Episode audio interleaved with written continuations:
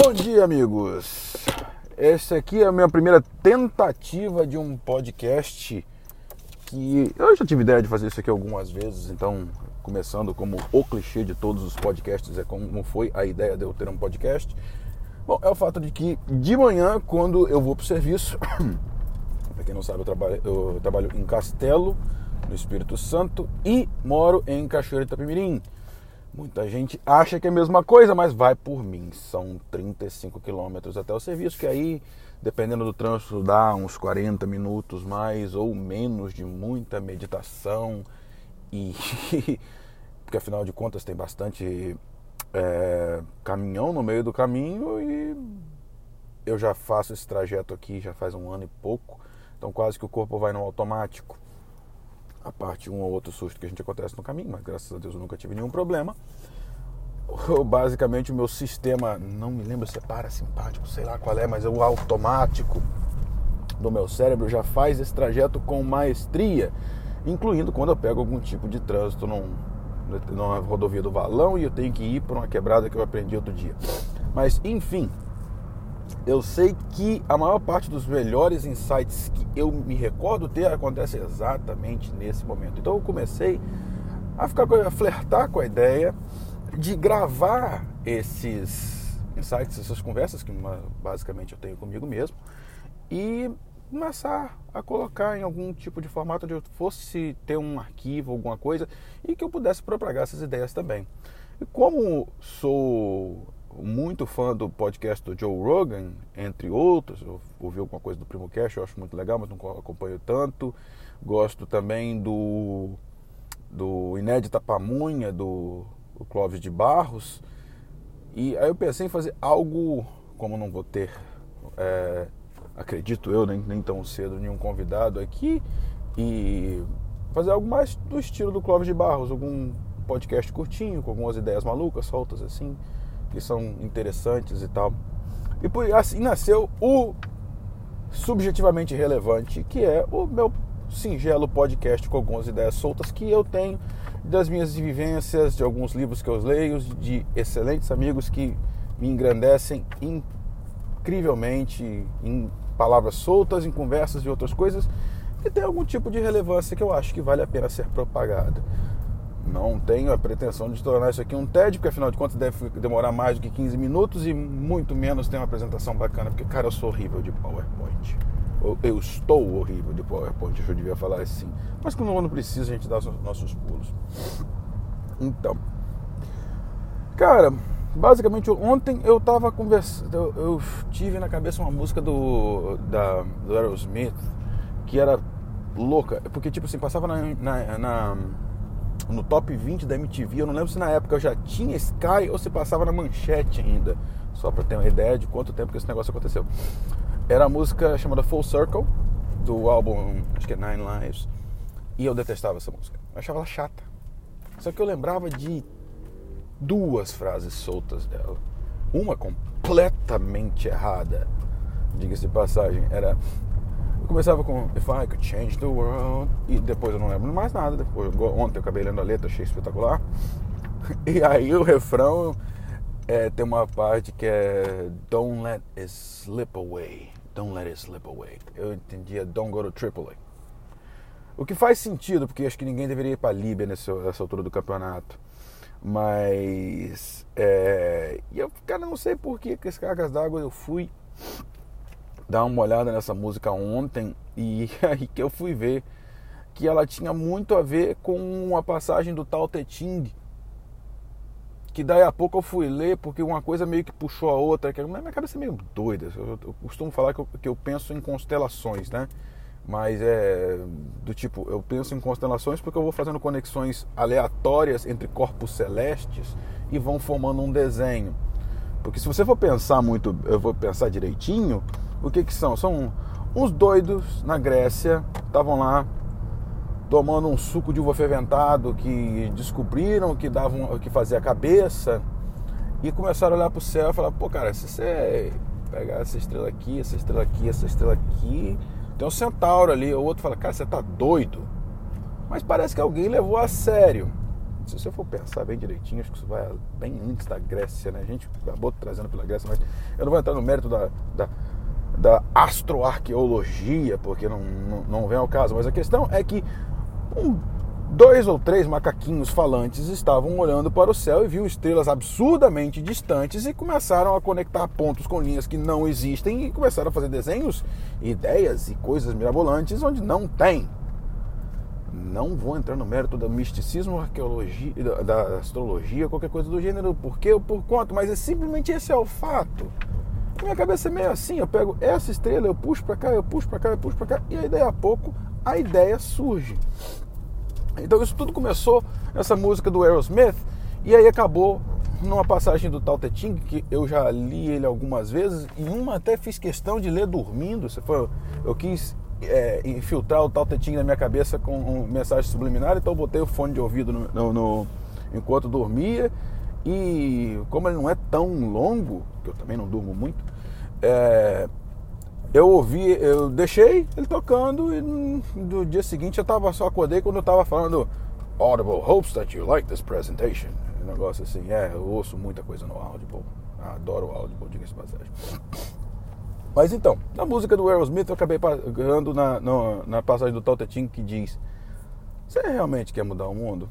Eu não acho que você consegue. O mundo é um, um, um veículo sagrado se você tentar futucar, você estraga. Então, existe um tempo para esperar, um tempo para fazer, então um tempo para amar, um tempo para sofrer. Então, isso fala sobre aquela situação do, do Wu Wei, a ação pela não ação, que os taoístas falam bastante sobre isso. Existe um tempo de fazer e um tempo de não fazer. Se você não respeitar o tempo de não fazer, você acaba se atrapalhando.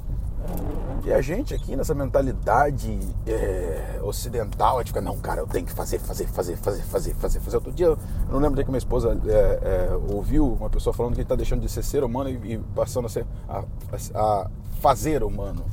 Você tem que estar o tempo todo fazendo alguma coisa. Isso para mim, que, que é, nasci em família é, italiana, no interior do, do, do Espírito Santo, Rapaz, eu, eu parei para me ligar nisso faz pouco tempo atrás. O maior insulto que meu pai falava com uma pessoa é que ele era à toa. Meu pai não consegue ficar parado, ele tem 75 anos. Ele não consegue ficar parado de jeito nenhum, ele procura alguma coisa para fazer. Se meu pai está parado, ele está dormindo. Ponto. Ou assistindo novela, ou dormindo assistindo novela. Uma combinação dos dois. Entendeu? Mas é, ele não consegue ficar parado. Ele não, tipo, para, é, ficar parado é uma ofensa. Você tem que estar tá fazendo alguma coisa. Que seja fazendo um churrasco, tomando cerveja com os amigos. Isso é um ato, isso é uma ação. Mas ficar parado, ah, vou contemplar a natureza. Nossa, é uma toa. Então, tipo, para mim isso é um conceito muito novo. Pra, é, eu, para te falar bem a verdade, eu já, já me vi em situações em que parar para para meditar, para eu começar a meditar, eu tive que quebrar a resistência que meditar era algo. Eu estava realmente fazendo algo, porque não fazer nada na minha cabeça já estava no meu, vamos dizer assim, no meu código, no meu cérebro já tinha codificado que, não, peraí, à toa, à toa, não pode ficar à toa. Entendeu? Um hippie, para mim, é um cara que você tinha, até um tempo atrás, o hippie era um cara que você tinha que dar umas porradas nele para ver se ele arrumava um serviço. Hoje, já tem uma visão completamente diferente, aliás, até de certo, em certos aspectos até tem alguma inveja dos hippies, mas não tenho a menor vocação para ficar um tempo sem tomar banho nem fazer é, e não tenho aptidão para poder fazer tererê no cabelo dos outros. Mas deixa para lá. Mas acho os caras interessantes, muito legais de conversar, de passagem em vários aspectos. Mas é, eu acho que os, um outro amigo meu falou sobre o negócio de, de, de, usar o mais nas frases, você acaba desfalando tudo que você falou. Enfim, mas calma, eu tô, tô aprendendo. Isso aqui, é um, isso aqui é só um teste. Se você realmente se prestou o papel de ouvir até aqui, é porque você deve ser meu amigo. Se continuar daqui para frente, aí realmente eu tô falando alguma coisa de interessante. Mas vamos lá. Vamos que vamos. Então, cara, é, eu fiquei muito pensando nisso aí. Tem várias situações na vida da gente que a gente fica, cara, eu tenho que arrumar um jeito, tem que resolver um negócio. Cara, tem hora que não tem jeito para dar. Tem hora que você tem que esperar. E tem hora que esperar é realmente a melhor coisa que você poderia ter feito. Um exemplo interessante disso aí são os três é, unificadores do Japão. Uma história que eu vi no Discovery Channel, é meio obscura, mas é, é interessante. É, o primeiro era Oda Nobunaga. O segundo era, não sei que lá, Hideyoshi. E o último era Ieyasu Tokugawa. Eles, num período curto, eles tiraram o poder do imperador e passaram o poder para um líder militar, o shogun. Então, tudo começou porque eles, eles eram líderes militares pequenos e começou com Oda Nobunaga, que ele queria dominar o Japão todo. Só que existe uma, um, tem uma, um ditado no Japão que dizia: Nobunaga é, achou um passarinho no, na, numa árvore e disse para ele: Passarinho, se você não cantar, eu te mato. Se você não cantar, eu te mato. E Deoshi olhou para o passarinho e falou: Passarinho, eu vou fazer você cantar. E Yatsu Tokugawa falou: Passarinho, eu vou esperar você cantar. Oversimplificando o que aconteceu na unificação do Japão, foi o seguinte: Nobunaga é morto por dissidentes. Hideyoshi pega a bandeira dele e se torna o shogun. E depois que ele morre, dá uma guerra de secessão. Tokugawa estava envolvido em tudo, foi esperou a melhor hora para se tornar o shogun e, e, a dinastia dos Tokugawa durou séculos, eu não lembro exatamente quanto, mas durou bastante tempo. Terminou naquele bendito filme lá do, do, do Tom Cruise, lá, O Último Samurai, terminou em tempos modernos. Então Tokugawa preferiu esperar o momento e ele fez a dinastia que realmente é, comandou o Japão por séculos. De, veja bem, vou desmerecer o cara. Foi uma história muito legal. Se vocês quiserem procurar no Discovery Channel, tem o negócio da unificação do Japão. É legal pra caramba, até do ponto de vista de guerras e batalhas e quem gosta desse negócio. Mas esse é o ponto. Tem hora que você tem que ser igual o Tokugawa. Eu tenho uma espada. Eu sei me defender. Eu sei atacar. Mas eu vou esperar. Porque não adianta sair igual um boi bravo, saindo arregaçando com tudo, que não sei o quê. Tem hora que o momento não tá ali. Tem hora que você tem que enxergar a hora de agir e a hora de não agir. Eu acho isso interessante porque, tipo, você fica naquela ânsia de, cara, eu tenho que fazer, eu tenho que acontecer, eu tenho que dar um jeito. Eu vejo, eu estou vendo uma situação onde eu consigo fazer uma mudança relevante, eu tenho capacidade, eu consigo, mas tem hora que as pessoas não estão preparadas para aquilo. Eu, eu, você, tipo. Vamos, vamos dizer o seguinte. Você pode falar que tem um meteoro vindo para a Terra e, cara, eu tenho um míssil, eu vou lançar e o negócio vai. Vai pulverizar o negócio e ninguém vai nem saber que teve um meteoro vindo para a Terra. Irmão, ninguém vai botar grana enquanto ninguém vê o meteoro na porra do horizonte. Aí nego bota o dinheiro. Talvez seja tarde demais. Mas o fato é que tem só quando as pessoas quando as pessoas percebem a real relevância daquilo que você tem a oferecer que você realmente pode fazer alguma coisa. Se você pular na frente, ninguém vai estar nem aí. Entendeu? Você podia falar que o, que, que o Sol era o, o, o centro do universo. Giordano Bruno falou, se fudeu. Galileu Galilei falou, se fudeu.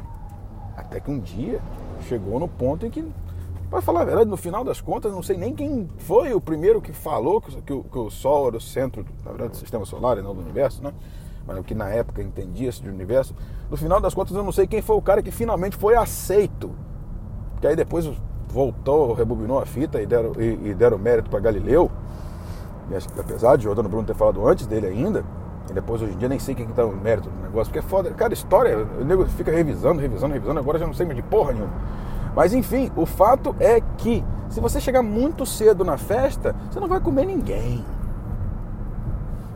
E esse é o ponto. Tem hora que você fala, cara, eu tenho a solução para essa porra. Mas ninguém tá nem aí ainda. Steve Jobs lançou o bendito Newton antes da Palm. Ele, não lembro do Newton, era o primeiro PDA, tipo, o precursor, o, o, o tataravô do iPhone. Ele lançou um negócio, era revolucionário. Ninguém deu a mínima. Acho que vendeu uma merreca. Logo depois lançaram a Palm. A Palm começou a ganhar uma grana. Steve Jobs ficou com dor de corno, mas ele falou: não, agora eu vou esperar um pouquinho. Aí quando ele finalmente falou assim: não, esse produto aqui eu acho que é foda, não preciso nem falar o que produto eu estou me referindo, né? Afinal de contas, eu, te, eu estou fazendo esse podcast em um. Deus abençoe Jobs. Então, agora, como que você ajusta sua mira para não atirar nem muito cedo nem muito tarde, meu irmão? O dia que você descobrir, me avisa porque eu também estou dentro. Se for um caso aí, jogar uns búzios, uma macumba, as folhinhas de coca pro alto, entendeu? Cafeomancia também é maneiro pra caralho, porque afinal eu tomo muito café, mas eu não consigo interpretar a borra da porra do café que fica debaixo da minha, no, no, no fundo da minha xícara. Eu queria Caralho, cafeomancia. Meu irmão, ia ser tudo na minha vida se eu conseguisse interpretar a borra de café, porque eu ia ter pelo menos uns 20 insights por dia. E Deus abençoe a máquina de café que está lá no serviço. Cara, expresso é tudo de bom. E olha que eu nem tomei nenhum ainda. Entendeu? Para quem conhece a estrada de Castelo, eu ainda estou em duas barras.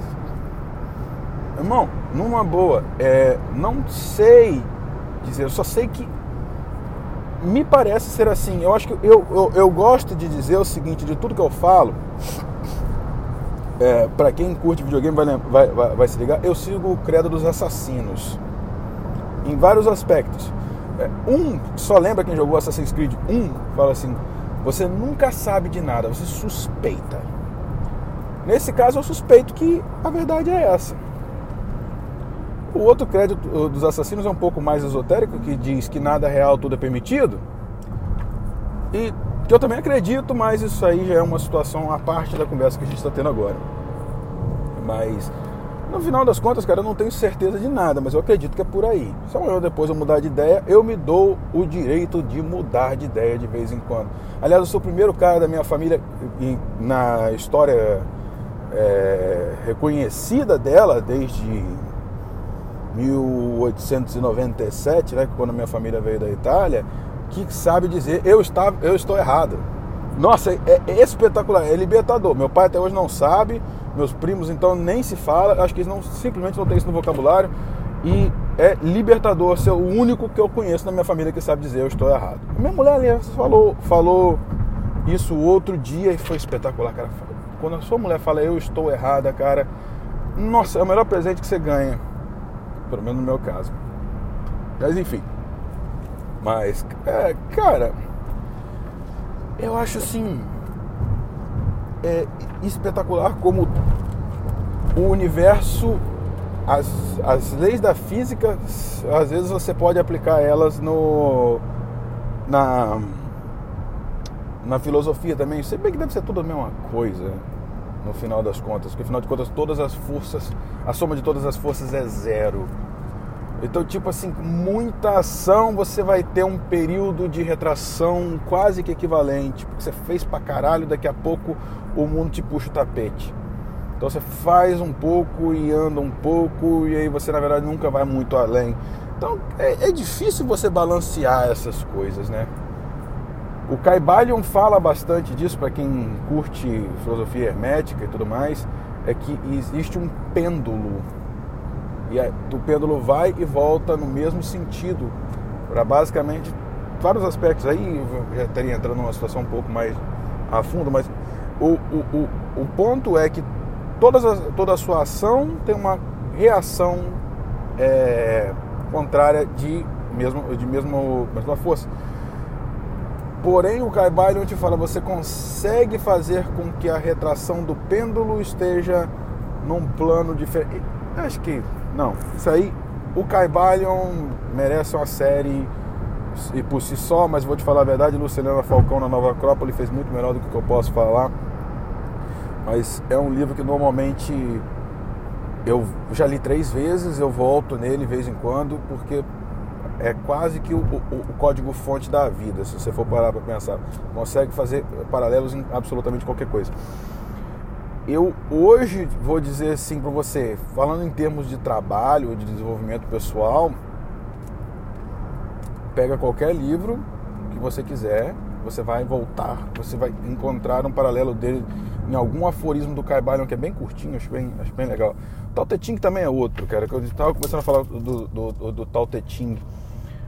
Tao Te Ching eu li ele como várias, como falei, três vezes, né? Uma dormindo, se é que isso pode contar como dormindo, mas acho que deve ter gravado no meu cérebro de alguma forma. E.